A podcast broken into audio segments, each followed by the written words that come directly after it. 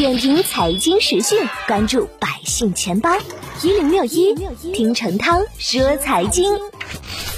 中央经济工作会议十二月八日到十号在北京举行。对于楼市，本次会议呢继续强调坚持房子是用来住的，不是用来炒的定位，同时提出因城施策，促进房地产良性循环和健康发展。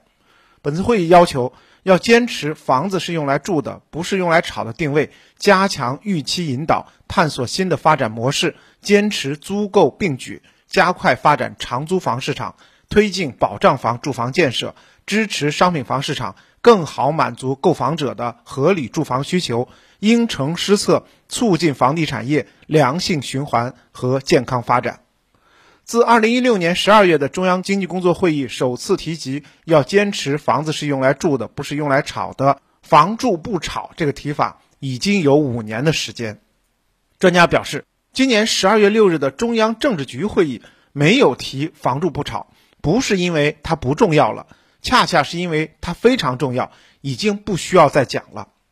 中央对房地产的政策一直是明确而延续的，在不同的时期采用宽或严的调控是正常的，但基本原则不能变，以防出现硬着陆。